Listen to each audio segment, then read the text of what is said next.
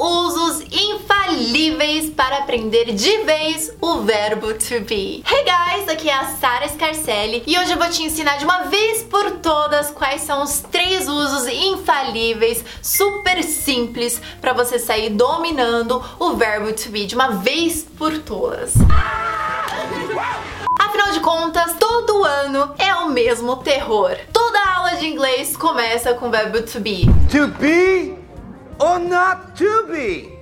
Eu acho que se tivesse um grupo de terapia dos anônimos do verbo to be, eu acho que todo mundo aqui levantaria a mão.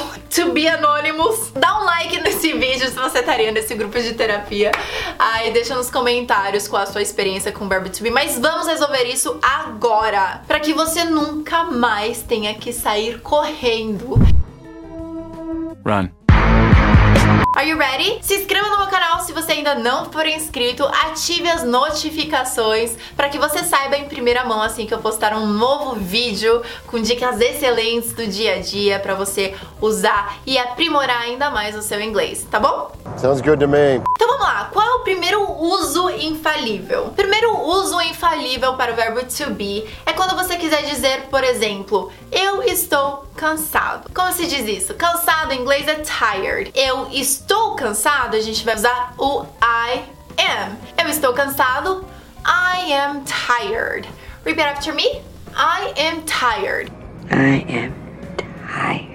Eu estou muito cansado. I'm very tired. Se eu fosse falar ontem eu estava cansado, a gente vai usar I was tired. Yesterday I was tired. Ontem eu estava muito cansado. Yesterday I was very tired. Outro exemplo, ontem eu estava muito ocupado, busy. Yesterday I was very busy. I'm very busy. E amanhã? Amanhã eu estarei ocupado. Tomorrow I'll be busy. Amanhã estarei muito ocupado. Tomorrow I'll be very busy. Só te dando uma exemplificada, você pode tanto falar I will be busy quanto falar I'll be busy. É a mesma coisa. Tomorrow I'll be busy. Tomorrow I'll be very busy. E se eu fosse falar eu não estou, a gente inclui o not. Por exemplo, eu estou cansada. I'm not tired. E para perguntar, você está? Are you? Você está cansado? Are you tired? I'm not tired. O segundo uso infalível do verbo to be é para dizer eu sou. Eu sou I am. Yeah, I am. Eu sou inteligente, smart. I'm smart. Você viu que eu posso tanto falar I am smart quanto I'm smart. I'm smart. É a mesma coisa. A única coisa que eu fiz foi uma contração para ele pegar uma velocidade mais natural. E ontem, ontem eu era esperta. I was smart.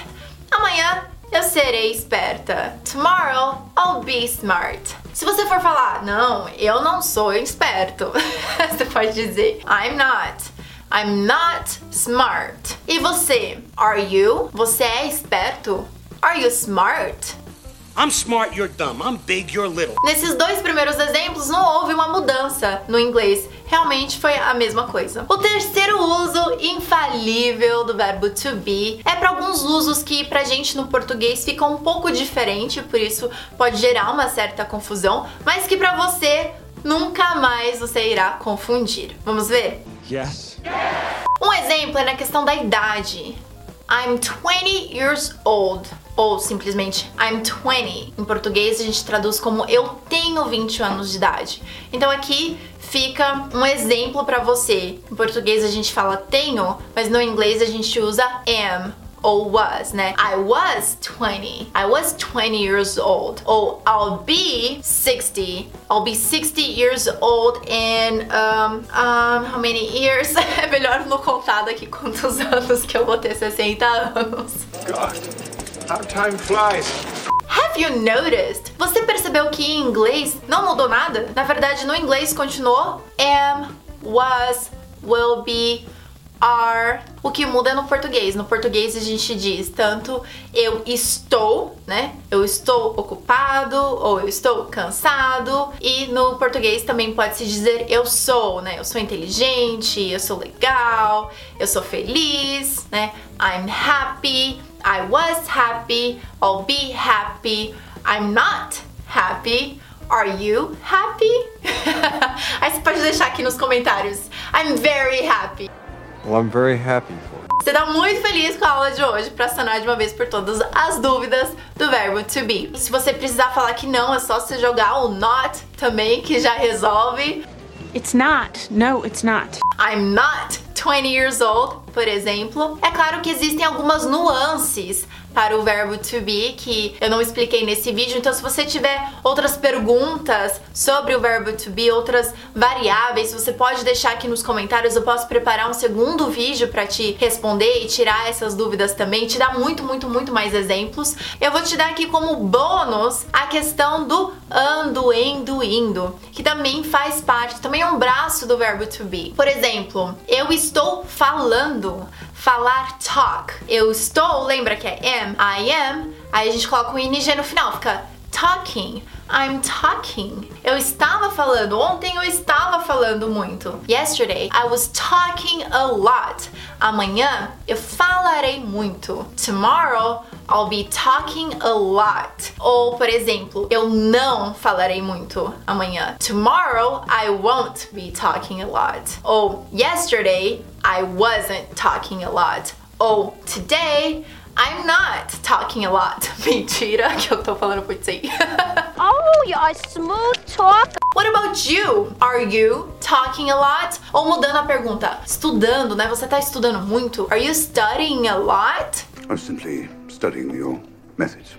Eu quero que você me conte aqui nos comentários o que, que você achou sobre esses quatro usos infalíveis para o verbo to be. Se mudou a sua cabeça agora, que agora ficou muito mais simples, eu tenho certeza. E deixa aqui nos comentários outras sugestões também de coisas no inglês que você sempre tem dúvidas, porque será o meu prazer. It will be my pleasure. Alright? Não esqueça de compartilhar esse vídeo com seus amigos para ninguém mais ir naquele grupo de terapia dos dos to be traumatizados, tá bom? Ou melhor, eu estarei te vendo em breve. I'll be seeing you soon, alright? Thank you so much.